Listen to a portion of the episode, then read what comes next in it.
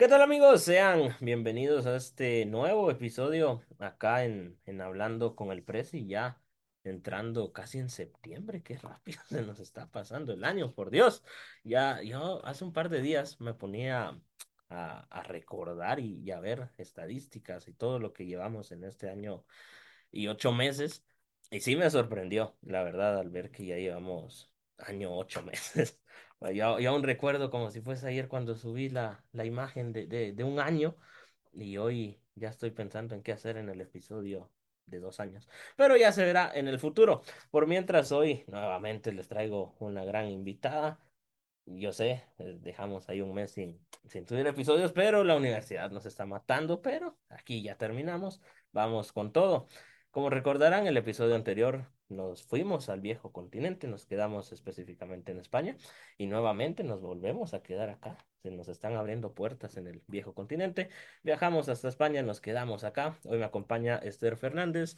Ella es una chica de 22 años. Podríamos mencionar que es influencer, además de ser futbolista española, que más adelante lo vamos a estar hablando. Podríamos mencionar que tiene más de 1500 seguidores en Instagram y más de 16,000 seguidores en TikTok.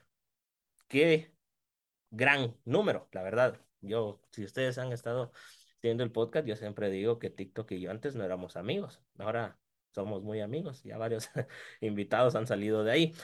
En TikTok podríamos mencionar que cuenta con la cifra de más de medio millón de me gustas. No cualquiera tiene medio millón de me gustas y Esther es una de ellas. Como jugadora podríamos mencionar que ha jugado eh, al fútbol desde los ocho años, pasando por diversos clubes, el Valdemoro, el Rayo Vallecano, Pozuelo, Alóndiga y su último club que fue el Fuenlabrada, que más adelante vamos a estar hablando si, si va a seguir en este club la próxima temporada o, o habrá un traspaso, un retiro temprano, no sé, ya más adelante lo vamos a estar eh, mencionando. Aparte de esto, aparte de ser influencer y futbolista, esta chica no se cansa de hacer de todo. Está estudiando periodismo, está mm, en el segundo, tercer año, creo que me lo mencionó, que ya le vamos a estar preguntando más adelante, pero como pueden ver, hoy tenemos a una invitada que fácilmente podríamos sacar tres episodios con ella, pero ya veremos en el futuro. Así que sin nada más que añadir, los invito a acompañarme en esta nueva aventura. ¿Qué tal, Esther? Bienvenida. Pues, ¿Cómo, cómo te me has encuentras? dejado, me has dejado por lo alto, ¿eh? Visto así, soy una persona muy compleja. Es que yo cuando hice mi investigación dije, wow, yo no sé si, si, si Esther tenga o no tenga pareja, pero con la que te cases vas a tener como cuatro mujeres en una. Sos futbolista, sos influencer, sos periodista, sos persona, porque todo esto es Esther profesional. No sabemos cómo es la Esther detrás de cámaras, pero más adelante lo vamos a estar mencionando. Pero gracias por estar hoy acá. ¿Cómo te encuentras? Muchas gracias a ti. Pues la verdad es que me encuentro muy bien. Eh, estamos ahora aquí de vacaciones en España. Eh, nosotros cogemos vacaciones junio, julio, agosto más o menos y disfrutando del super calor que hace, que cada año hace más calor. Así que imagínate. Eso es algo muy cierto. Yo he estado viendo que por lo menos en Italia y Reino Unido, sí, unas fuertes olas de calor. Sin ir más lejos, hace un par de semanas, bueno, a lo mejor meses, cuando ustedes están escuchando esto, se jugó la Euro femenina y, y los comentaristas decían, es un calor increíble, creo que hasta hacían pausas de hidratación, pero, pero qué Sí, bueno, las, las pausas de hidratación, que en- allí no sé cómo funcionará, pero aquí en España, hasta ahora en la Liga Profesional de Chicos en Primera División, se hacen una por cada parte. Creo que es a partir del 28 y su pausa ahí la tienen, vaya. Eso está bien, pero también está mal, porque eso quiere decir que el mundo se está calentando, calentamiento global, cosa que antes no era tan fuerte. Pero son temas muy complejos, este, y te agradezco pudiendo estar en una piscina tranquilamente descansando. Estás hoy acá grabando. Eso es compromiso y se te agradece. Pero, pero bueno, hoy sí entrando de lleno porque hay muchas cosas que mencionar. Eh, me gustaría que nos contes, y ya es tradición acá eh, en el podcast que, que nos contés quién realmente es Esther. Bueno, pues eh, Esther, por así decirlo, eh, es una chica que en un momento de su vida decide que, que su primer paso, su gran paso es ir a la universidad. En un principio yo quería estudiar algo que tuviera que ver con el mundo audiovisual. En España las notas de corte de acceso a la universidad están por pff, imposible entrar, vaya. Entonces decido que, bueno, que porque no hago periodismo si la nota me llega y también tiene que ver un poco con lo que es el mundo así artístico, audiovisual, tecnológico. Encuentro una pasión en el periodismo, eh, además me da la oportunidad de jugar en el Fuenlabrada y ahí conozco a eh, unos compañeros que se dedican a la prensa, son eh, los jefes de prensa de, del club, pero a nivel primera división, primera división masculina. Me da la oportunidad de mm, dirigir su cuenta de TikTok y empezamos de cero seguidores y acabamos con, creo que ya llevamos 160.000. Ahí, ahí es cuando digo, bueno, estás estudiando periodismo, estás atrayendo a un público del campo del fútbol, ¿por qué no te haces tu cuenta privada y yo qué sé, lo intentas, intentas comunicar y, y hasta aquí hemos llegado. ¿Cuándo es que comienzas eh, a, a levantar esta cuenta de TikTok más o menos? ¿En qué año?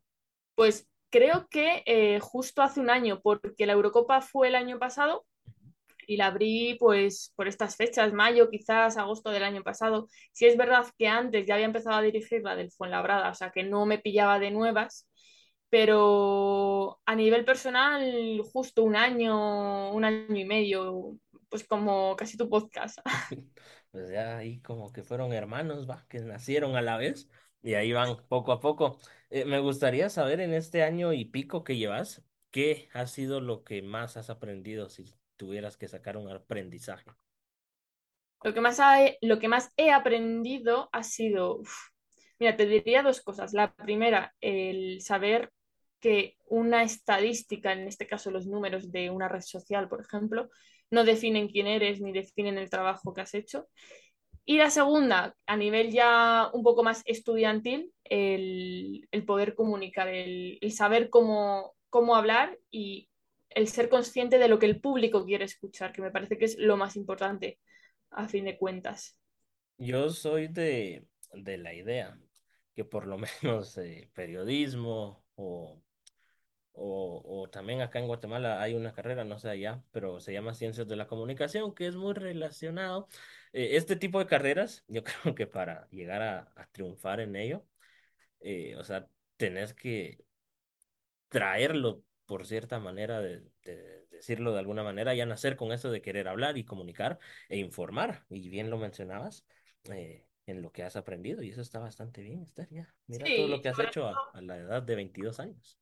Y sobre todo ya no es el querer, porque, o, o el tenerlo, ¿no? Desde que eres joven, sino el moverte, porque mm, yo, por ejemplo, tengo compañeros de la universidad que se dedican a estudiar, pero ¿qué salidas te va a aportar eso el día de mañana? O sea, muévete, haz cosas. Si no es por cuenta propia, eh, ten ayuda de alguien, pero tienes que moverte, tienes que hablar, tienes que comunicar y sobre todo tienes que conocer a gente del mundo periodístico, eso es lo más importante. Eso es algo muy, muy cierto.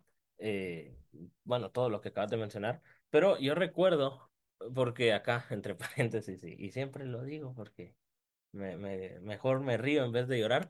Yo no he ido a la universidad presencial a causa de, del COVID. Yo no conozco a mis compañeros, los conozco a través de una pantalla. Pero en el año y, y dos y ocho meses que llevo de, de universidad, eh, me he dado cuenta de eso, de lo que mencionas. Hay varios compañeros que a lo mejor son muy pilas en, y son número uno de la clase, pero hasta ahí, o sea, se limitan, no, no llegan a explotar todo lo que tienen en ese momento. En cambio, hay otros, yo tengo un compañero, bueno, un amigo, que creó una su cuenta de, de fútbol, él solito, y ahorita anda viajando en El Salvador, creo, porque hay un partido internacional como la Europa League, pero de Centroamérica que se juega el martes, martes 23 y él le tocó ir y ahí va en bus y yo digo, "Oh, chica, de hace un año estar hablando con él que no hacía nada y ahora estar ahí, sí se está moviendo. Y algo que eso es muy importante, yo siento, que de por sí el periodismo no es una carrera con fecha de caducidad. ¿A qué me refiero? Como el fútbol. Un futbolista ya de 36 años ya piensa en el retiro. El periodista no. Puedes seguir redactando, puedes seguir narrando, puedes seguir hablando, comunicando. 80 años y si estás entero, pues lo puedes seguir haciendo. Pero si comenzás desde una edad muy joven, como tú, que, que pues sos bastante joven, en serio, no sabía que tenías 22, eh, pues es muy, muy, muy gratificante ver que hay varios jóvenes que también se están metiendo de lleno y que esperemos de aquí a 10 años que se vea un impacto positivo en la sociedad. Pues sí, so- positivo sobre todo por el hecho de que siempre se habla de que el periodismo eh, va hacia una vertiente un poco más, ¿cómo decirla?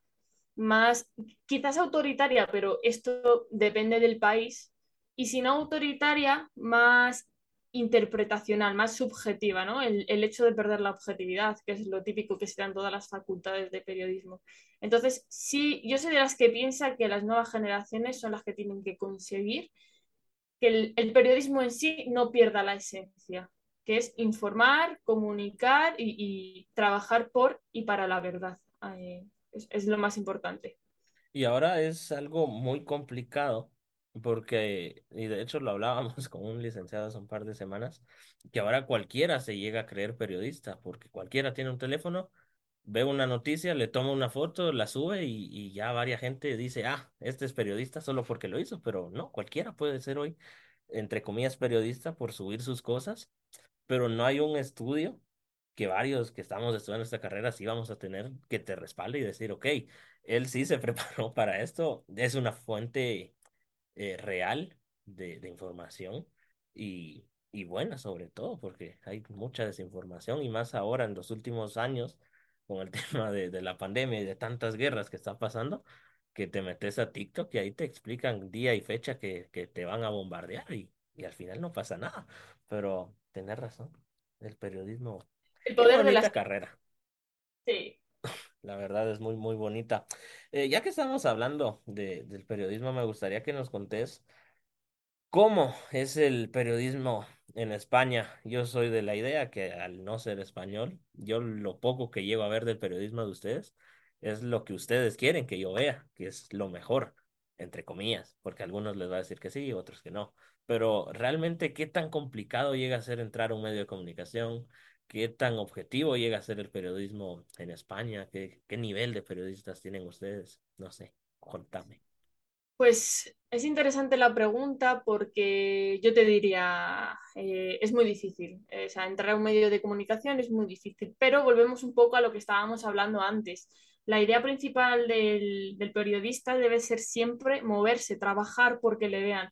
Si tú no tienes como un portafolio de quién eres, de cómo hablas, eh, no consigues que la gente te escuche, obviamente lo vas a tener todo súper, súper difícil. O sea, encontrar trabajo, encontrar un medio de comunicación que digas, wow, eh, va a estar muy complicado.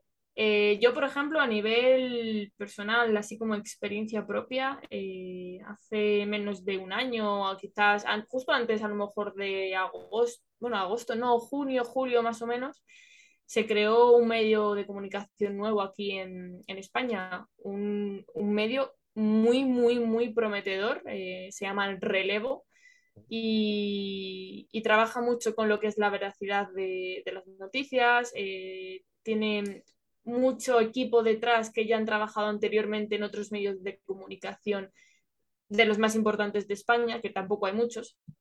Y me contactaron simplemente por la labor que hacía en TikTok. El mensaje era, oye Esther, hemos visto que lo que haces en TikTok, hemos visto cómo comunicas, eh, cómo cuentas noticias, hablas o dialogas con el público. Me gustaría, nos gustaría hacerte una entrevista porque de interesarnos queremos que trabajes con nosotros. Obviamente esa oportunidad, si yo no hubiera hecho TikTok, no habría salido y si hubiera acabado la carrera y se hubiera presentado, quizás no me habrían cogido por el simple hecho de no tener la experiencia necesaria, porque al final, sí, el periodismo es bello, el periodismo se estudia, eh, hay gente que se cree periodista, pero el día de mañana, cuando quieras buscar trabajo, vas a necesitar tu título y tu currículum. Y si no, que no te busquen de periodismo, que te busquen de comunicador como, o, de creador de contenido o de youtuber, que de eso trabajo hay un montón. Pero bueno, el panorama español, la verdad es que yo creo que está muy bien, sobre todo porque creo que el periodismo puede albergar muchísimos, muchísimos campos. No es solo ponerte delante de la pantalla con un, con un micrófono, creo que hay muchísimo que hacer. Eso es algo muy cierto y, y yo siempre se lo cuento a, a mis amistades eh, cercanas y a veces se llegan a reír y, y burlar de lo que digo, porque yo siempre digo que el periodismo, yo lo veo ah, no, no quiero comparar carreras, pero yo veo el periodismo muy parecido a la medicina. ¿En qué sentido? Alguien estudia para ser doctor, eh, se vuelve doctor eh, eh, general, creo que se llama. Pero luego él puede decidir, ah, yo quiero ser pediatra, yo quiero ver esto, yo quiero ver aquello. El periodismo es también así, porque uno dice, ah, periodista es el que sale en la tele. Pero no, periodista también es aquel que toma fotos, es aquel que redacta, es aquel que llega a hablar en una radio, es aquel que narra partidos, es aquel que hace esto, que hace aquello. Y hay un sinnúmero de salidas que hasta que no estás dentro de la carrera o no hablas con alguien que ya esté dentro, uno no se llega a dar cuenta del gran campo que hay. Y eso, hablando así en términos generales, ya si empezamos a hablar en deportes, todos se centran en fútbol, pero hay un sinnúmero de deportes que están esperando que llegue alguien para ser conocidos, pero no sé cómo, ¿qué, opinas acerca de esto? Pues eh, quiero hacer hincapié en lo que has dicho, porque al final eh, no es tampoco el contar noticias, quiero decir, eh, ahora aquí en España, no sé allí cómo será, pero en España se está llevando mucho el tema del marketing. Entonces, un periodista ya puede acceder, yo puedo acceder al día de mañana a hacer marketing digital. Yo puedo ser representante de un deportista gracias a que yo me estoy especializando en marketing. Entonces, el periodista convencional de cámara, eh, luces de acción, por así decirlo, se está perdiendo y se están abriendo un montón de campos que la gente se piensa que no, que no existen o que no se puede acceder, pero que están ahí, que, que cada, día, cada día hay más y que la sociedad sobre todo tiende a evolucionar. Eso es cierto, y más ahora con la tecnología que desde 2020 para acá se disparó, ya se, se están abriendo muchos campos y cuántos más se van a estar abriendo, lo mejor cuando ustedes están escuchando esto ya hasta se abrió otro campo a este ritmo que va la sociedad, pero tener razón, hay que subirse al barco de la evolución si se quiere ver así, porque si no te vas quedando en lo de hace años. Y de hecho, lo mencionaba hace, uy, como tres meses, tal vez, algo así, que tuve de, invitado a un presentador de, de deportes en un canal y hablábamos que yo, que es imposible que en los canales nacionales, por ejemplo, eh, hay, yo me puse a ver un partido repetido de hace, del 2009, 9, 10, sí, 9, 10, y los que, y los cinco hombres que estaban narrando son exactamente los mismos que narran hoy en día. Y yo no me hago la idea que en todos estos años no haya salido uno bueno que los hayan llegado a sustituir. Es imposible, por matemáticas, es imposible que no haya salido uno. Y, y si los escuchas, o sea, narran para personas, pues con todo respeto, de 40, 50 años, que narran muy, muy formales y todo. Pero pues ahora los jóvenes venimos fuertes, eh, más acá en Guatemala que estaba eh, viendo, porque el otro año son elecciones de, de presidente, y Guatemala es un país muy, muy joven, el 30% creo, no pasamos de 25 años. Y con tanto joven, pues tendríamos que dar ese cambio en los medios de comunicación, que es lo que hoy se usa, y, y no se da. Y, y aportando, y con esto cierro, porque aquí venimos a escuchar a Esther, no a escucharme a mí. Eh, mencionabas de estarse moviendo, y es algo muy cierto. Y, y pues yo se los puedo recomendar, métanse a cursos y todo. Yo, de hecho, saqué un curso en la univers en una universidad de México en línea antes de entrar a la carrera. Y cuando entré, y yo se los conté a mis compañeros, fue como, oh, logrón, qué nivel el tuyo, no sé qué.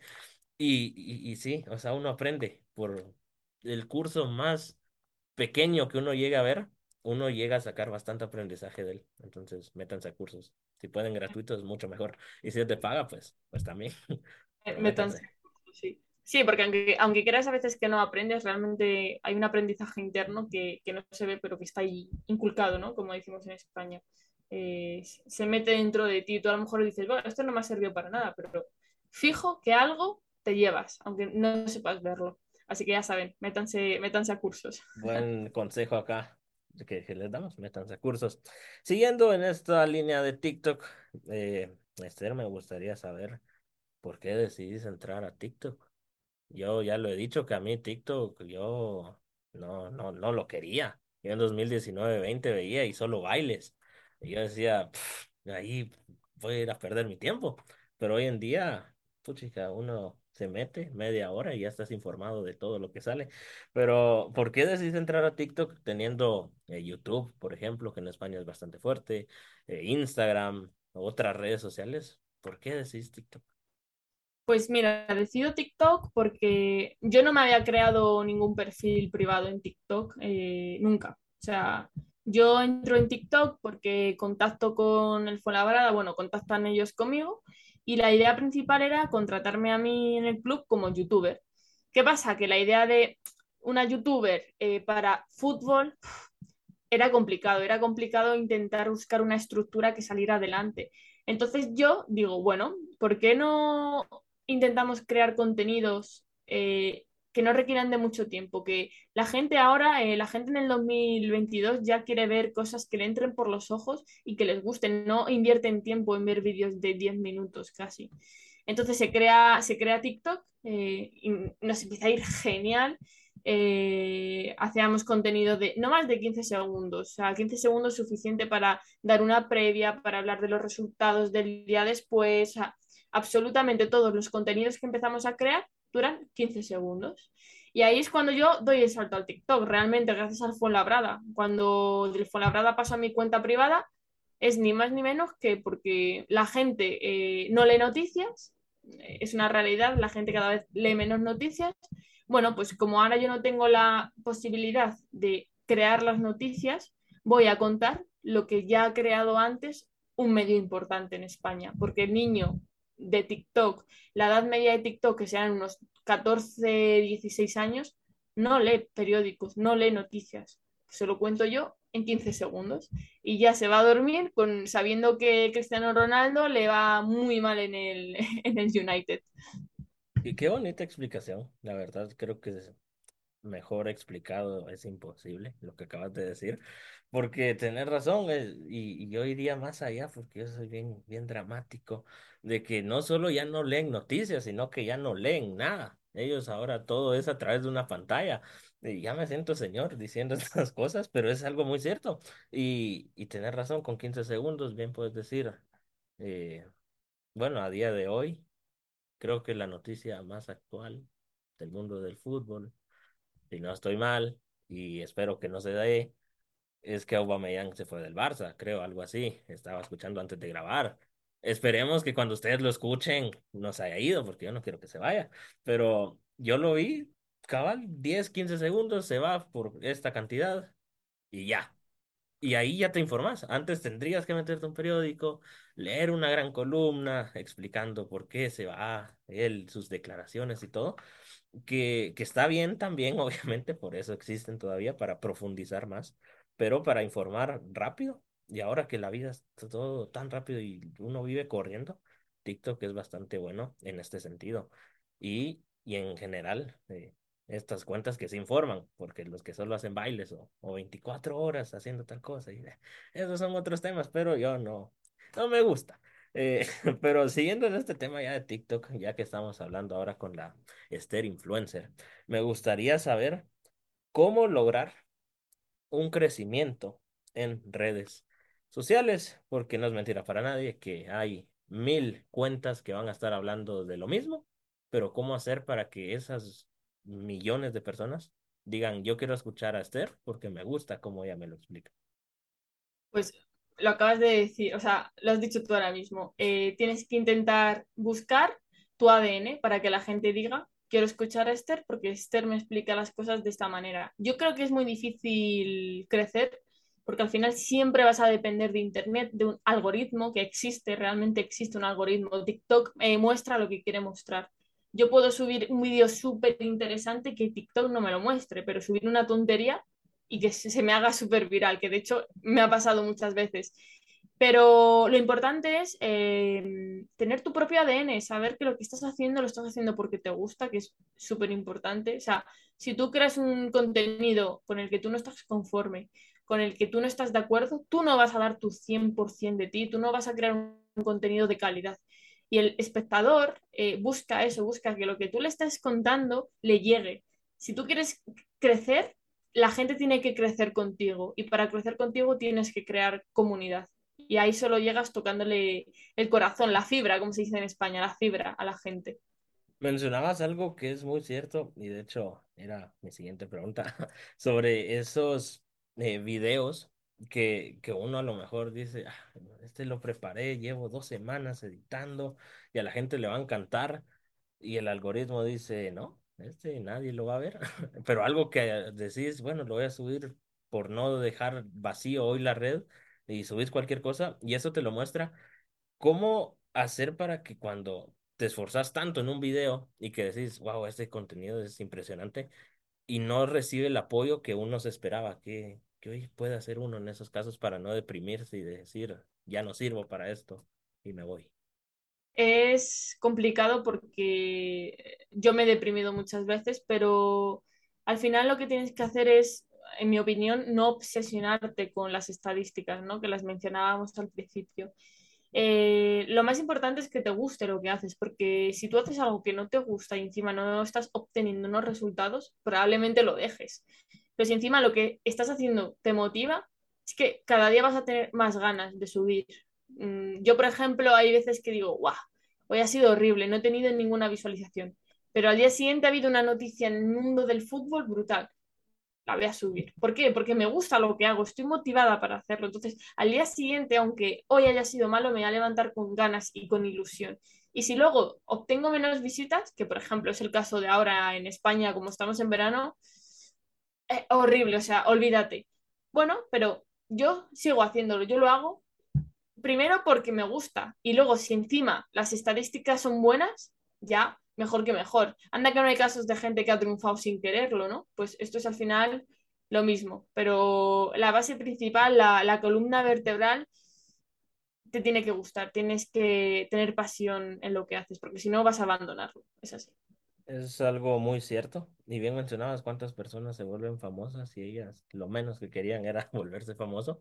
Y a las personas que sí trabajan y sí se están esforzando día tras día, el algoritmo dice, no, tú no vas a triunfar hasta que yo quiera. Pero ahí volvemos a lo que mencionabas sobre las estadísticas. Y es algo muy cierto. Eh, yo hace, ay, no me acuerdo, como seis meses Sí, más o menos. Fue como en marzo, abril, eh, me acompañaba también una eh, TikToker de, de España, se llama Cristina Medina, y ella me mencionó algo que jamás se me va a olvidar. Me decía, no te fijes nunca en las estadísticas, porque eso, o sea, no te dice, ah, si tenés una visualización es el peor contenido del mundo. Mentira. Es simplemente que el algoritmo no quiso. Pero ella me decía, si sos bueno en algo, tarde o temprano vas a explotar, solo dale tiempo. Porque a veces uno quiere que ya hoy suba un video ya mañana ser súper famoso, pero no, todo lleva un proceso y a los que hoy miras que son súper famosos, volvés a, a su historia y, puchica, de 2010, 14, por ahí más o menos en esos años comenzaban y poco a poco fueron creciendo. Pero tenés toda la razón y, y me gusta. Yo normalmente pido consejos al final, pero ya que estamos acá platicando tranquilamente, eh, ¿qué consejo le podrías dar a alguien? que, que está luchando por encontrar ese propósito o, qué consejo le podrías dar para que realmente se enamore de hacer algo que pues obviamente ella queda en uno, porque puedes decir, ah, métanse a periodismo, pero él no es, pero ¿qué podrías aconsejar? Bueno, yo lo principal es que nunca, nunca, nunca te compares con nadie, porque cada proceso es diferente y cada persona hace las cosas de una manera. Eh, o sea, literalmente es eso, o sea, ¿para qué te vas a comparar con, no sé, imagínate que cualquier persona que hubiera triunfado sa- se hubiera comparado en su proceso de, de triunfador con, con otra estrella, obviamente no habría tenido su, su, su esencia propia, ¿no? Entonces, si estás empezando, eh, pon todas las ganas que tengas porque los resultados van a llegar antes o después. Eh, obviamente, a lo mejor a tu compañero le puede llegar antes que a ti, se le puede viralizar, por poner un ejemplo, un vídeo antes que a ti que él haga un contenido peor, pero la forma que tienes de ser solo la tienes tú, él no. Entonces, no te compares y sobre todo, eh, lucha cada día. Muy buen por consejo. Muy buen consejo. Me gustó tu consejo, la verdad. Gracias por ello. Para ir cerrando un poco, porque podríamos estar tres horas fácilmente hablando, eh, pero para ir cerrando un poco sobre redes sociales, me gustaría saber cómo haces para que el hate, porque ahora es tan fácil tirar hate a través de una cuenta falsa en cualquier red social, no te llegue a afectar. Porque yo no sé, pero yo veo tu perfil y, y o sea, sos, sos mujer que estudia periodismo y fútbol. Y, y ahora con toda la sociedad, pues hay varias, hay varias cosas que yo digo, a lo mejor la pueden tirar por varios modos, pero no sé si te ha llegado a tocar recibir eh, comentarios machistas de decir, no, tú que no sabes nada de fútbol o cosas por el estilo. Pues eh, fíjate que creo que no, no me jatean mucho, ¿no? Como se suele decir. Em, cuando lo hacen, creo que yo estoy por encima de ellos. Intento ser un poco más inteligente, ¿no? Probablemente pensar que si a mí me pueden insultar es porque ellos en sí mismos tienen una carencia, ¿no? Eh, hay un comentario que es el que más me molesta y fíjate que es una tontería, ¿eh? Que es simplemente que me contesten en un vídeo y me pongan mujer o woman en, en inglés, ¿no? Ese me revienta, pero no por lo que me pongas, sino por lo que insinúas. Pero a veces pienso, bueno, eh, lo mismo es que eh, su madre, que también es eh, mujer, pues no, no, le ha dedicado la atención y, y, el pobre, pues a lo mejor estará deprimido o tendrá alguna carencia afectiva. No, pocas veces me molestan de todas maneras y es una suerte. Espero que no vaya más porque deseo que nunca, nunca, nunca me molesten los, los comentarios de, de haters. Hay que ser más inteligente que ellos, hay que estar por encima. Tú creas contenidos y ellos te comentan a ti, te están regalando una visualización y un comentario. No necesitas más. Buen, buen punto, la verdad, nunca lo había pensado desde esa perspectiva. Pero es que sí, es muy triste porque, y, y ahora vamos a estar hablando un poco de, del fútbol femenino, que, ay, no sé, es que son temas meros delicados, pero es triste ver que, que se haga de menos a una persona que, pues, o sea, sí, le está dando con todo, solo por el hecho de que sea mujer. Sea, no, ¿qué, qué, qué clase de sociedad somos para hacer esas cosas? Y ya que digas, ah, estamos en el 1700 bueno, pues en el 1700 a lo mejor no eran tan inteligentes como hoy en día, pero la- en teoría hemos evolucionado, pero viendo estas cosas, pues no, no, no hemos evolucionado tanto, la verdad. Pero siguiendo esta línea, porque aquí todo, mira, vamos conectando hilos, me gustaría que me contés, ¿qué crees que le hace falta tanto al fútbol femenino como al periodismo femenino en este caso, para llegar a una igualdad de género eh, en un futuro no tan lejano. Bueno, yo creo que mmm, la igualdad en el ámbito futbolístico es muy difícil. O sea, nunca, yo no lo voy a ver, nunca voy a ver al fútbol femenino eh, igualado al, al, masculino, creo que es muy difícil. Pero sí que creo que el aficionado del fútbol eh, le gustan ambos, le gusta el femenino y el masculino. Y si solo te estás dedicando al masculino, pues bueno, te gusta el fútbol masculino. Entonces deja a un lado el femenino, pero ni siquiera le prestes la atención de meterte con él, ¿no? Eh, aquí en España se está mejorando mucho el, nivel porque ya los clubes están apostando por entrenamientos. Eh, las chicas ya entrenan día y noche, como a lo mejor pueden hacer eh, los masculinos. Y, la verdad es que el nivel está subiendo muchísimo. En cuanto a nivel periodístico, bueno, pues yo te diría que lo importante es dar voz, ¿no? Eh, hace nada fue la Eurocopa y nunca he visto una Eurocopa tan bien preparada y tan bien cubierta por profesionales. Creo que en España ha habido récord. Eran, no sé si fueron casi 50 periodistas a cubrirlas, cuando hace eh, pues cuatro años, cuando se celebró la última, eh, fueron cuatro. O sea, es fundamental, pero fundamental la labor periodística de dar voz y sobre todo tener, eh, ser consciente como periodista de que lo que tú vas a enseñar es lo que tú quieres enseñar y lo que tú quieras que la gente vea, que eso es muy, muy importante.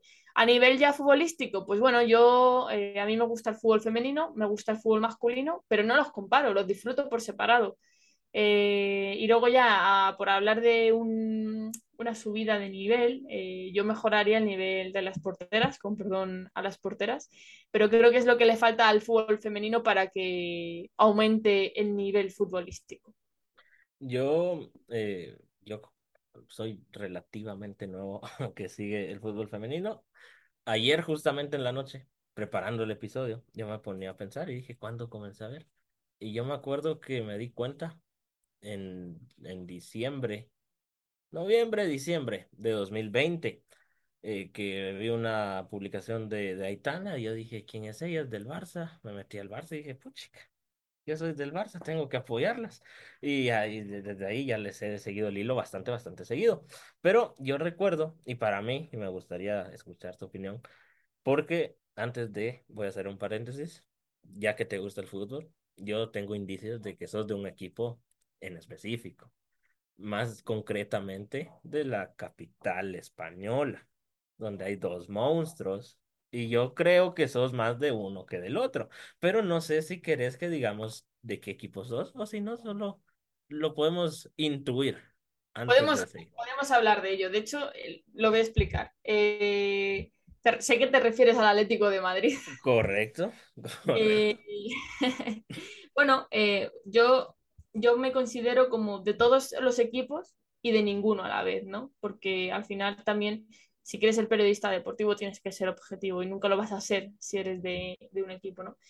Eh, en cuanto al Atleti, te voy a ser sincera, yo soy del Atleti porque me emociona ser del Atleti, me gusta, me gusta la afición del Atleti, me gusta lo que te hacen sentir, me gusta ir a ver un partido y ser partícipe del sentimiento que desprenden, ¿sabes?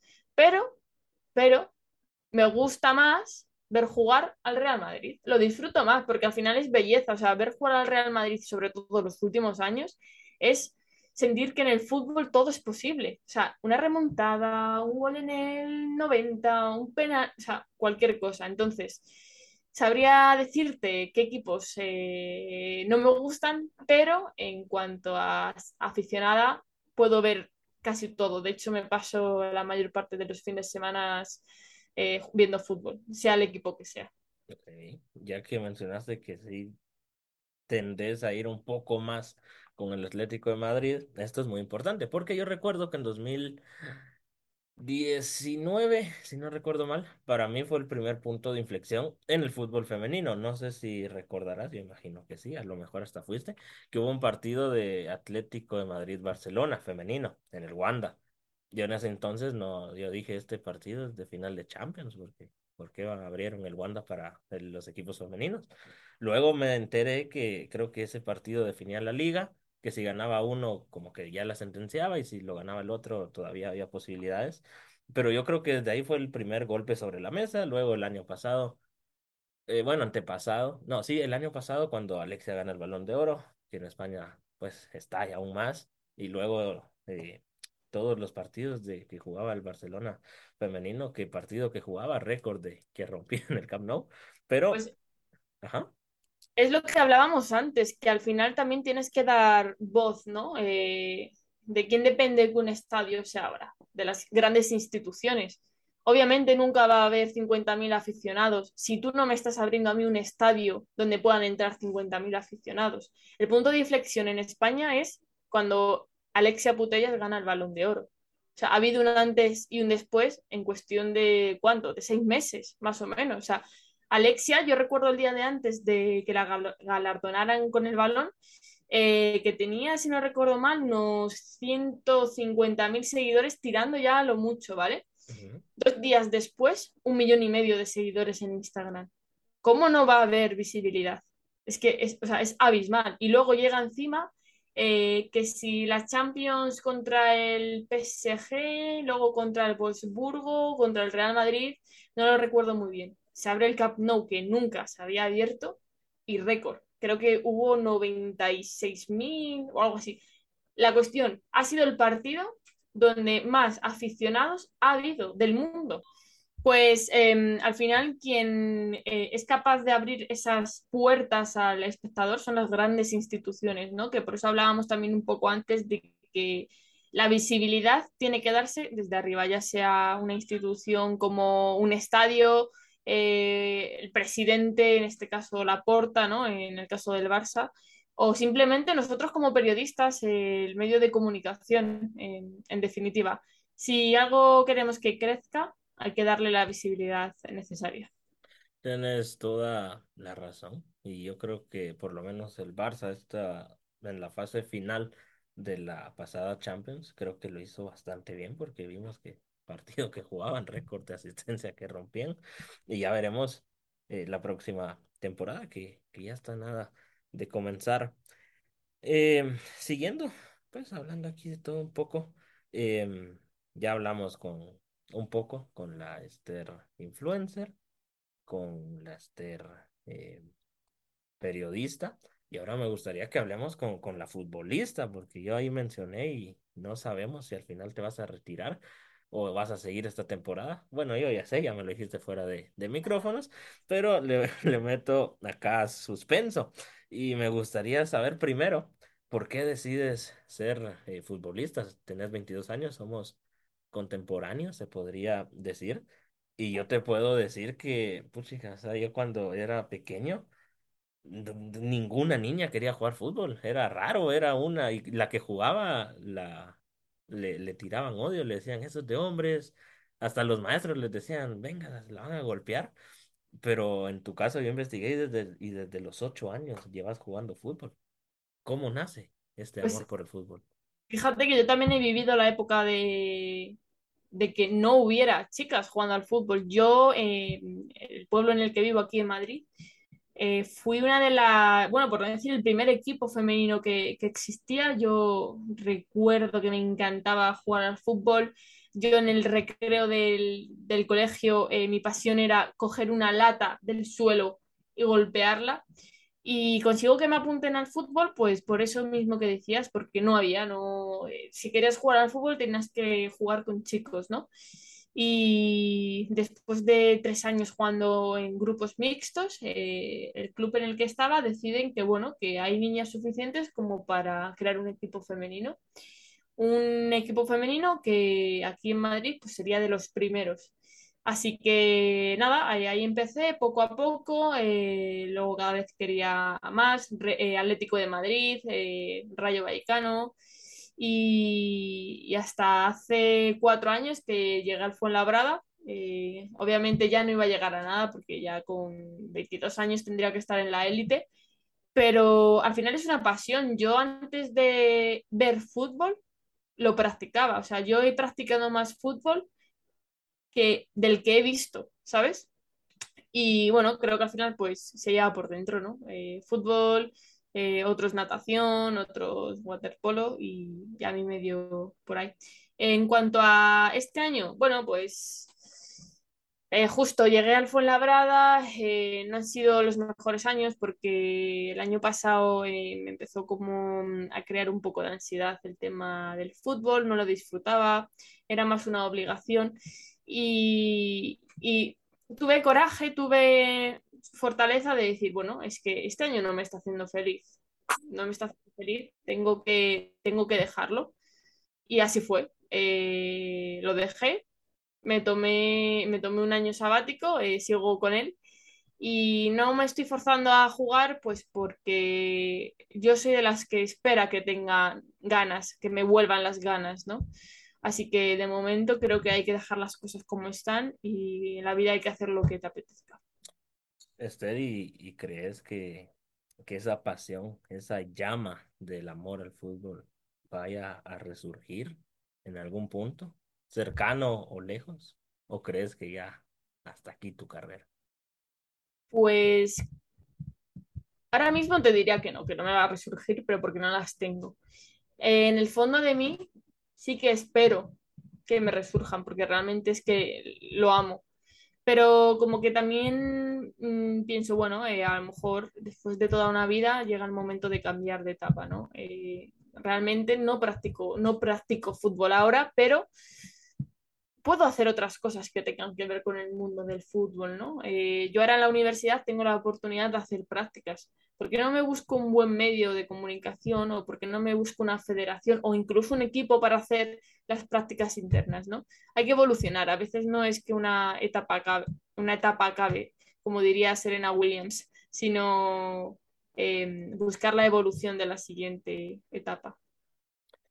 Muy buena respuesta, la verdad, y esperemos que, que volvás, porque mencionabas, es que sí, tienes razón, ah, desde, o sea, para hacer algo, y yo soy de la idea de eso, que primero te tiene que gustar. ¿Por qué? Porque así uno se lo cree y uno dice, ah, yo soy el mejor haciendo esto, porque si ni uno se cree que es bueno, los demás tampoco te van a creer. Y desde el momento que las ganas empiezan a ir, eh, como fue tu caso, que decías que ya no te apasionaba y que ya solo jugabas por, por jugar y por cumplir eh, algo, y ya no era por amor, pues estuvo bien que dieras ese paso al costado, pero del no sé cuánto tiempo llevamos hablando, de la hora si querés, todo está bien, pero hay algo que mencionaste que no, estoy de acuerdo. Y mencionaste que ya tenías 22 años y tendrías que estar ya en la élite. Y eso es mentira. Porque yo recuerdo que, que, por ejemplo, bueno, no sé cómo sea allá en España, por lo menos en el fútbol femenino, pero no sé si, si recordarán, en 2016 creo, en el Leinster aparece un tal Bardi con veintipico de años, que ya uno dice, ah, este ya está viejo para estar jugando ahí, y llegó y la rompió. Y ahorita la sigue rompiendo. Entonces, no digas que ya estás grande, estás muy joven todavía. ¿Quién quita que de aquí a cinco años volvás y balón de oro? bueno, pues en ese caso intentaré esforzarme para que cuando vuelva pueda hacerlo. Pero eso siempre y cuando querrás volver. Si no querés, pues, ¿quién soy yo para decirte qué hacer? Además, es curioso porque a mí nunca me había pasado, ¿eh? Yo soy de las que creen en una rutina y sobre todo en las que cree que nunca hay que dejar de hacer deporte. Yo llevaba una mala racha con mi equipo donde no ganábamos nada y el 27 de marzo de este año, del 2022, eh, jugamos un partido, ¿vale? El 28 es mi, era mi cumpleaños. El partido se remonta a los últimos dos minutos y todo el mundo súper feliz, todo el mundo contenta. Yo llego al coche eh, de camino a mi casa y pienso, joder, acabamos de remontar un partidazo y no, es que no estoy ni un 1% feliz, sigo triste al 100%. Mañana cumplo 22 años y no quiero cumplir un año más sin haber tomado una decisión que pueda cambiar mi, mi futuro. Y esa misma noche llamé a mi entrenador y le dije, oye, se acabó y se acabó. Y aquí seguimos, pero contenta porque estoy haciendo otras cosas, he podido disfrutar del verano y estoy segura de que el deporte no lo voy a dejar, que eso es lo importante.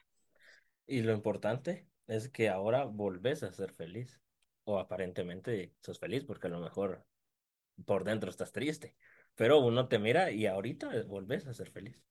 Sí, mira, además es curioso porque pocas veces somos conscientes de que de la felicidad que tenemos. Y yo hasta que no lo dejo, no dejo el fútbol, eh, me pasaba triste todos los días, pero de, de, ya coger y hablar con mis amigas y decirlas, jo, es que estoy mal, pero es que sé que en el fondo es porque no estoy a gusto haciendo lo que hago, ¿no?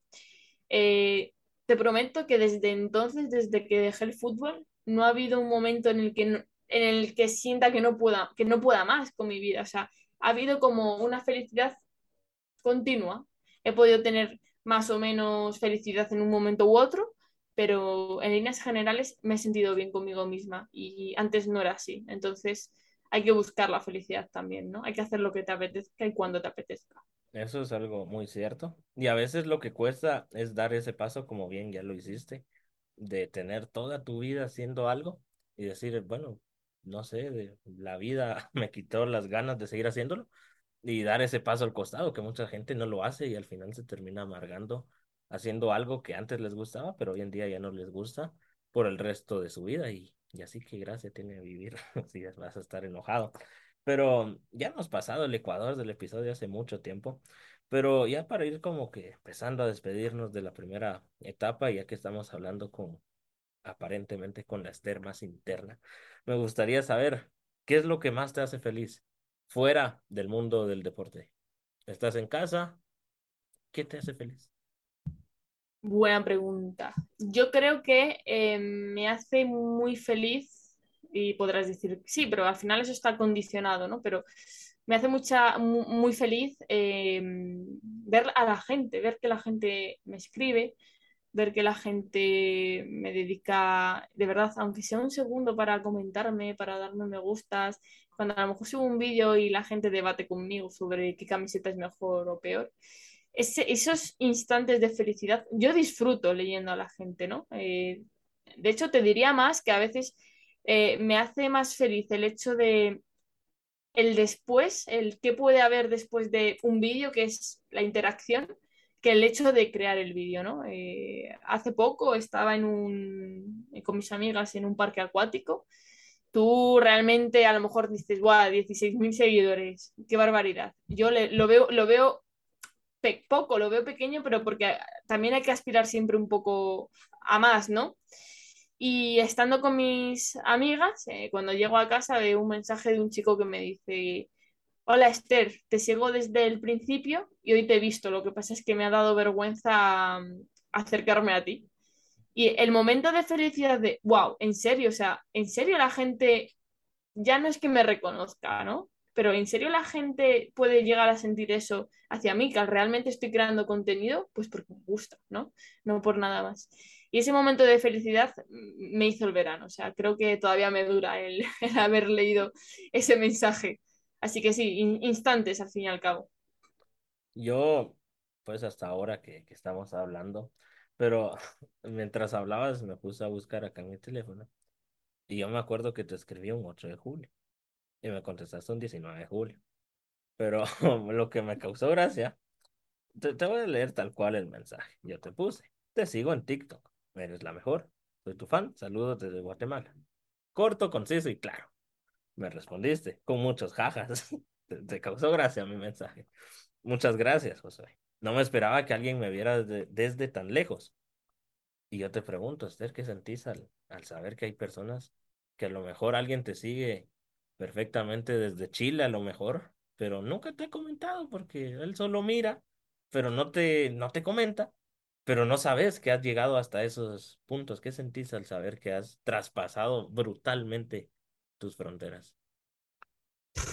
Mm, es como, o sea, no llega a ser orgullo, pero es como, joder, eh, realmente, ¿qué poder tenemos en cuanto a eh, comunicar, ¿no? De qué es lo que, de lo que estamos hablando. O sea, recuerdo cuando me escribiste, porque además eh, recuerdo haberte leído, que pasara tanto tiempo, y decir, joe, no he contestado a este chico y realmente, joe, lo que me está diciendo me, me, enorgullece, ¿no? A veces eh, es irrealista. De hecho, te lo describiría así, me parece irreal, me parece como imposible que un vídeo mío sobre fútbol, que realmente es español, le pueda llegar a una persona desde tan lejos y que le guste lo que estoy haciendo, ¿no? Porque al final tampoco estoy haciendo algo que sea general hacia todo el mundo, hacia todos los públicos. Entonces es como, como irreal, como, me está vacilando, fijo que me está vacilando. Y te contesté pues con, literalmente con la pureza, porque además recuerdo leerte en el coche y pensar, Dios, no sabría ubicar ahora mismo Guatemala en el mapa, pero este chico me está viendo desde allí, es impresionante. Qué, qué curioso, porque yo ya te había dicho que más adelante te voy a hacer preguntas random. Y una pregunta era qué sabías de Guatemala. Ya me dijiste que no sabes dónde está ubicado. Entonces, esa pregunta como que la vamos tachando. Pero eh, volviendo a lo que estás diciendo, qué bonito, la verdad, que qué bonito se, se escucha. Y se ve que eso realmente te hace feliz. Porque, o sea, yo te estoy viendo acá, ellos están hasta escuchando, pero hasta la cara te cambió, hasta los ojos se te brillaron al estar contando todas esas cosas. Y eso está muy bien, porque se nota que realmente amas lo que estás haciendo.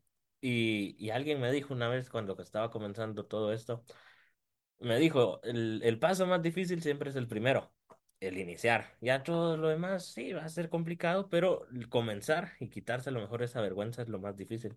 Y en tu caso lo estás logrando y de verdad espero que llegues muy, muy lejos. Y, no te lo digo para quedar bien acá en el episodio, no, realmente todas las personas que han pasado acá, eh, pues yo solo conocía como que a la, a la estrella de lo que uno ve en TikTok y demás eh, redes sociales, pero conociendo a la persona, no sé, yo siento que todos los que pasan acá ya somos así íntimos amigos y realmente eh, me, me enorgullece y espero que, que te vaya genial porque se ve que lo haces de corazón, lo haces para informar, que es lo, lo mejor y lo haces eh, con, con todo tu amor. Entonces, muchos éxitos y espero que puedas seguir logrando. Y como bien decías, no quedarse corto, sino que lo que te imaginas ahorita, que sería como, wow, tu sueño, en un futuro ser como, ah, eso lo hice hace un par de años y, y ya está, me da igual, va, de todo lo que estás consiguiendo.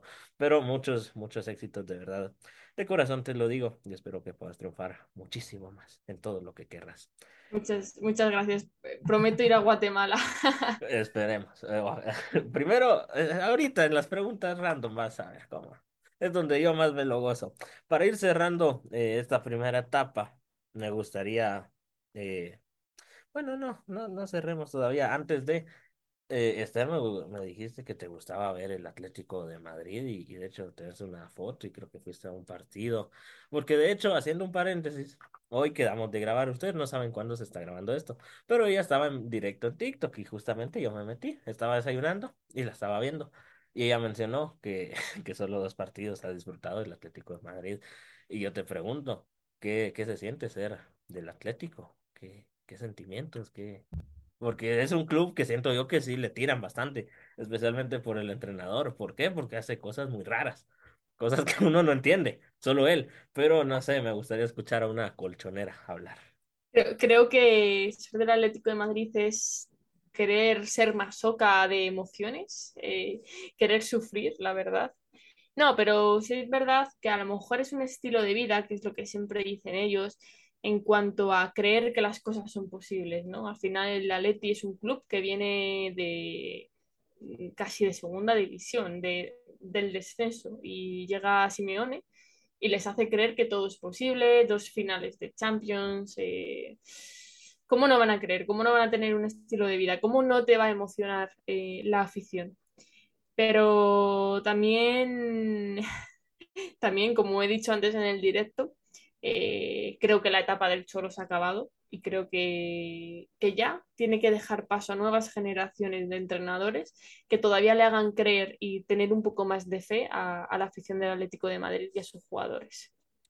Y si yo te tuviera que, me tuvieras que decir esta temporada veintidós veintitrés que está comenzando, que me digas en qué lugar quedan en Copa, en qué lugar quedan en Liga, en qué lugar quedan en Champions, o en qué fase caen por si me decís no llegan a la final.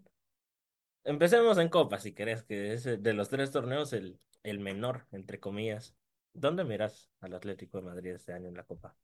Pues yo creo que en Copa sí que podría llegar a la final, ¿no? La Copa, de, la Copa del Rey aquí en España. Yo creo que sí que podría llegar a la final. Lo que pasa es que al ser como un formato tan... Solo hay ida, solo hay ida, no hay ida y vuelta, ¿no? Que es lo que suele, lo que suele haber. Pues dependes de un hilo, pero tiene equipo para lograrlo y creo que puede llegar a la final. Sin embargo, en Champions te diría que está más difícil porque, a ver, tenéis al City, tenéis al PSG, tienes al Real Madrid, tienes al Barça este año, que al final sí que se ha clasificado para Champions, y el Barça con Lewandowski, con Rafinha, tiene un equipazo. Luego en Liga, bueno, pues después de lo de ayer te diría que no van a ganar, después de que ayer perdieran como perdieron, pero es lo que hablábamos antes, eh, el creer que todo es posible con el Atleti es lo que hace que confíes en que pueden ganar la Liga, pueden ganar la Copa y que incluso pueden ganar la Champions que se la merecen también, ¿no? Sí, ya tantos años. Sí. Y de hecho te, te pregunto, así brevemente, esta no es pregunta random, pero Esther, ¿qué, qué final te dolió más? ¿La de 2014 o 2016? Yo he de decir que en la del 2014 iba más con el Real Madrid, ¿vale? Ok. Pero por la situación del partido, al final es un 1-0. Imagínate que el Real Madrid consigue remontar. ¡Guau! En, a nivel espectador tiene que ser alucinante, brutal. Y efectivamente pasó. Eh, probablemente también eh, me dolió más la del 2014 porque por aquel entonces yo pensaba que el, era la única final a la que el Atleti podría llegar. Luego pasó la de la siguiente pero la del 2014 fue dolorosísima. Imagínate que te lo quiten en el 92-48. Sí, sí, sí, es muy doloroso. Yo no voy a decir de qué equipo soy, pero sí, yo fo- soy del Atlético y es que ellos ya estaban celebrando. Yo me acuerdo a Diego Costa saltando en, en la banca y tiro de esquina, que era un tiro de esquina sin más, un tiro de esquina X. Terminaría siendo lo que marcaría la historia y el inicio de algo muy bueno para el Madrid, que luego gana Champions como, como si fueran, qué, que Sí, como si Champions que juegan, de Champions que ganan. Sí. Eh, eh, Bueno, pero he de decir, he de decir que el, el mejor partido que he visto yo en mi vida es el Real Madrid-Manchester City, ¿eh? de esta, de la temporada pasada Champions, cuando el Madrid remonta en los últimos seis minutos, mete dos goles. Ese partido, y, y he visto partidos, creo que para mí es el mejor partido que he visto en mi vida, ¿eh? Fue, fue muy épico, la verdad. Ahí se vio lo que tanto presumen de, del del estilo de juego en la Champions y que el Bernabéu sí, sí, sí cuesta. No me acuerdo quién lo dijo, pero dice que, no, no recuerdo, pero era algo que 10 minutos ahí no son 10 minutos, es más, creo que algo así, una frase parecida. Y hay Pero, como un, un lema que es, lo dicen en italiano, no me preguntes por qué, eh, que es 90 minuti en el Bernabéu son molto longo, ¿no? Que es como que 90 minutos son eternos, o sea, puede pasar de todo. y, y pasó, y pasó esta temporada. Pues sí, para estar cerrando esta primera etapa, eh, dos consejos breves. Eh, Esther, eh, bueno, un consejo y una pregunta. ¿Qué, eh, ¿qué consejo le podrías mandar a todos los jóvenes y no tan jóvenes que estén escuchando esto para que sigan sus sueños? Vale, yo eh, diría una cosa súper básica que nadie nos la enseña y es, eh, primero, cree siempre en ti para hacer cualquier cosa, no solo para lo que te inculcan de trabajo, eh, éxitos, no, no, para cualquier cosa. Yo repetí bachillerato, que aquí es como, bueno, allí no sé cómo será, pero aquí es como el acceso a la universidad, tres veces. Probablemente si le preguntas a mi familia o a mis amigos, nadie daría un duro para que yo entrara en la universidad. Pero luego pasó, pasó porque yo sabía que me lo iba a sacar y, entré a la universidad y vi en el periodismo una pasión. Y aquí estamos. Y probablemente eh, nadie crea en mí, pero yo yo en mí sí. Entonces, cree siempre en ti, en, en lo que eres capaz de hacer y sobre todo en las posibilidades que tienes para lograr las cosas. Es lo fundamental. Que nadie te haga dudar de eso, que depende siempre de ti. Muy buen consejo. Y por último, ¿qué te motiva a seguir? Me motiva a seguir la evolución de la sociedad, fíjate, el saber que cada día puedo conseguir más o menos cosas. La ambición de decir, bueno, si hoy me está escribiendo una persona, porque mañana no me van a escribir tres, ¿no? Eh, ahora me están motivando los directos que estoy haciendo, que mm, hice directo de, venga, me aburro, voy a hacer un directo y estoy teniendo 6.000 visualizaciones. Bueno, pues eh, cada día, el, si hoy tengo 6.000, porque mañana no voy a tener 7.000 y al final es lo que tienes que buscar en tu día a día. Muy buena respuesta. Y hoy sí, entramos en la segunda etapa, que yo siempre digo, aquí es donde yo más me la gozo. Te voy a hacer un par de preguntas. Lo primero que se te pase por la mente, me tienes que responder. ¿Estás lista? Sí, preparadísima. Primera pregunta. Completa la frase. España es, Muy agradable, el Madrid es, un campeón. Lionel Andrés Messi Cuchitini es. Eh, Dios. Ok. Bueno, esta pregunta no sé si hacértela, pero te la hago ya que está aquí. ¿Sabes algo de Guatemala o realmente nunca habías escuchado sobre Guatemala? Habrías, había escuchado porque nos, a nosotros nos obligan a estudiar los mapas, ¿no? Como espero que a todo el mundo. Pero si me dices ahora mismo que lo ubique, te diría en el norte, tirando hacia la derecha un poquito. A lo mejor no, ¿eh? Eh, no del todo. Estamos en medio de, o sea, abajo de México y Estados Unidos que, y Canadá, que sería Norteamérica, pero arriba de Argentina y Es- Bolivia y toda Sudamérica. La bandera no, no sabes más o menos cómo es. Nunca la has visto. nunca la he visto. Pues ahora la estás viendo.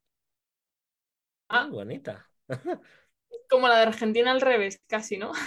pero con un escudo muy bonito, por cierto. Muy hermoso, muy bonita mi bandera. Pues, ojo, porque luego los países de los que menos se hablan son los mejores, ¿eh? Esperemos eso. Mira, hasta me alegraste el día. Siguiente pregunta. Eh, si pudieras hablarle a la pequeña Esther del 2010, ¿qué le dirías? Le diría que siga siempre su convicción, que no le digan lo que tiene, lo que tiene que hacer, que lo haga. Mejor recuerdo familiar que tengas.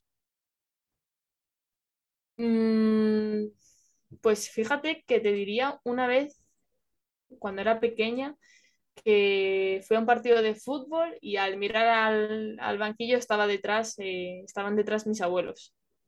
Muy bonito recuerdo. Eh, ¿alguien que extrañes? Alguien que extraña a Cristiano Ronaldo en el Real Madrid. ¿Y fuera del deporte? A mis abuelos, siempre. ¿La última vez que lloraste? ¿Ya sea de alegría o de tristeza? De alegría, no es solo llorar. Bueno, sí, mira, hoy que estaba viendo el cuando el Real Madrid ganó la Champions contra la Juventus y me, y me he emocionado, no sé por qué, pero me he emocionado. Ya me han saltado las lágrimas. Ok. Eh, ¿equipo favorito que tengas de América? Hmm, que tenga de América. Pues el Boca Juniors, fíjate, no sé por qué. Me gusta. La mayoría me dice eso y, y a mí también me gusta. No sé, Argentina es hermoso. Eh, Esther, tenés 22 años. Desconozco si tengas pareja sentimental o no, pero mi pregunta es, ¿te gustaría algún día llegar a tener hijos? De momento no. Espero, vamos. Espero que no. Ok. ¿Cuál es tu mayor miedo? Mi mayor miedo es, eh, a, a día de hoy, quedarme sin seguidores. Ok. Fíjate. Eh, mencionabas que has visto fútbol por todos lados muchos años. Me gustaría que me digas cuál de estos momentos te emocionó más. La Euro de 2008, Mundial 2010 o Eurocopa 2012. Mundial 2010 porque era más consciente que en la Eurocopa final tenía 8 años y esos dos años de diferencia de 10 a 8 sí que se nota. Y por último, ¿cuál ha sido la mejor entrevista que te han hecho? Esta. Ah, Esa respuesta me gustó. Muy bien, Esther, esas fueron mis preguntas. Normalmente cambiamos de roles. No sé si tengas alguna o algunas eh, preguntas que querrás hacer. En el caso sí, adelante, y en el caso no, pues nos despedimos. Tengo, tengo una pregunta mm, eh, bastante guay, creo, para ti, eh, que es a nivel periodístico y me gustaría saber eh, qué sientes cuando, por ejemplo, ves que si traspasas fronteras vas a tener más oportunidades laborales que a lo mejor en el lugar en el que estás. Pues es una muy buena pregunta. Justamente anoche, eh, preparando también esto, me metí a ver cómo habían ido los últimos episodios, porque el último episodio lo subí hace como un mes. Es que sí, esta- estos meses han sido duros. Eh, pero me metí y me puse a ver cuántos países me seguían. Y lo comparé porque yo subí cuando cumplí un año una imagen poniendo los países a los que había llegado, que habían sido once Bueno, 10 contando Guatemala, obviamente. Y, y, y no sé, hay algo que, que me pone muy contento. Y es que en el top 5 de países que, que más escuchan, hay dos que no hablan español, que es Brasil y Alemania. Y no sé por qué. Y, y uno puede decir, ok, está hablando con españoles, pues algún primo, tío vive en Alemania, pero no, es eh, porque aquí me salen eh, eh, las estadísticas y yo recuerdo que más o menos en junio, julio del año pasado, donde solo hablaba con gente de aquí, vi que me empezaron a escuchar en Brasil y en Alemania. Y yo digo, ¿por qué? O sea, en Brasil y Alemania no hablan español, no hablan castellano. Y, y sí, la verdad es bastante gratificante ver. eh, ahorita creo que son 16 países los que escuchan. Mi meta para el segundo año es llegar a 20 que esperemos se logre. Pero, eh, eh, o sea, esa alegría. Y eh, respondiendo lo de la oportunidad laboral, pues obviamente espero que, que más de algo sirva. Que en un futuro, ya cuando vaya a buscar trabajo, me digan, ¿y usted qué hace? Y yo diga, ah, bueno, tengo este podcast de tantos años y en tantos países lo escuchan. Y, y no sé, hablando con, sos la cuarta, sí, cuarta o quinta, no recuerdo en este momento, eh, española o español con el que he hablado. Y, y todos me dicen, pues ojalá en algún futuro vengas. Y eso, pues obviamente, aunque sea un comentario que uno lo diga por, por decirlo, eh, pues obviamente sí te motiva a, a mejorar y a luchar por conseguirlo. Pero esa sería mi respuesta. No sé si tengas alguna más preguntas. A mí me gusta responder. Si no tenés, pues no te voy a obligar, pero no sé. Tengo una, una, Ok, y hay que ser sincero, ¿eh? Muy sincero. Recon- reconciliación con TikTok, ¿sí o no? No, sí, ahorita ya somos íntimos amigos. Mucho. No, no, no. Yo justamente el, el año pasado, en noviembre y diciembre, tuve que ir a cubrir dos eventos. De, fuera del fútbol, eran otros dos deportes acá. Y, y yo fui, yo grababa todo. Y todos me decían, ¿y esto qué? Para tu TikTok. Y yo les decía, no, no, no me gusta. Y una noche dije, bueno, lo voy a descargar. Y a un inicio sí me costó, porque TikTok me enseñaba lo que TikTok quería que yo viera, no lo que yo quería ver. Poco a poco, eh, siguiendo cuentas y todo, eh, ahora ya me meto y sí salen cosas que a mí me gustan. Pero ahorita estamos muy reconciliados, ya nos queremos. Es una, es una oportunidad de alcance muy buena, ¿eh? Eh, Me atrevería a decirte que es ahora mismo de la mejor red social porque cualquier persona puede verte. Eso es algo muy, muy cierto, pero ahorita ya estamos reconciliados. No sé, ¿tenés alguna otra duda, consulta, queja que querrás hacer? Pues por mí, todo perfecto, ¿eh? La verdad, me lo he pasado muy bien.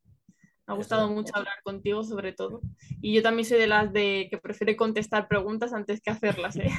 A mí me encanta que me pregunten y hay episodios que me dicen, no, no tengo preguntas. Y yo digo, "Ah, nada, otro episodio. Pero bueno, no sé si estamos llegando ya eh, al final. No sé cuánto tiempo llevamos, pero fácilmente podría ser el episodio más largo.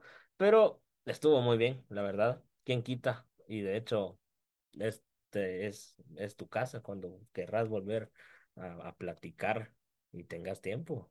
Pues bienvenida en un futuro. Estoy seguro que vas a volver a estar por acá.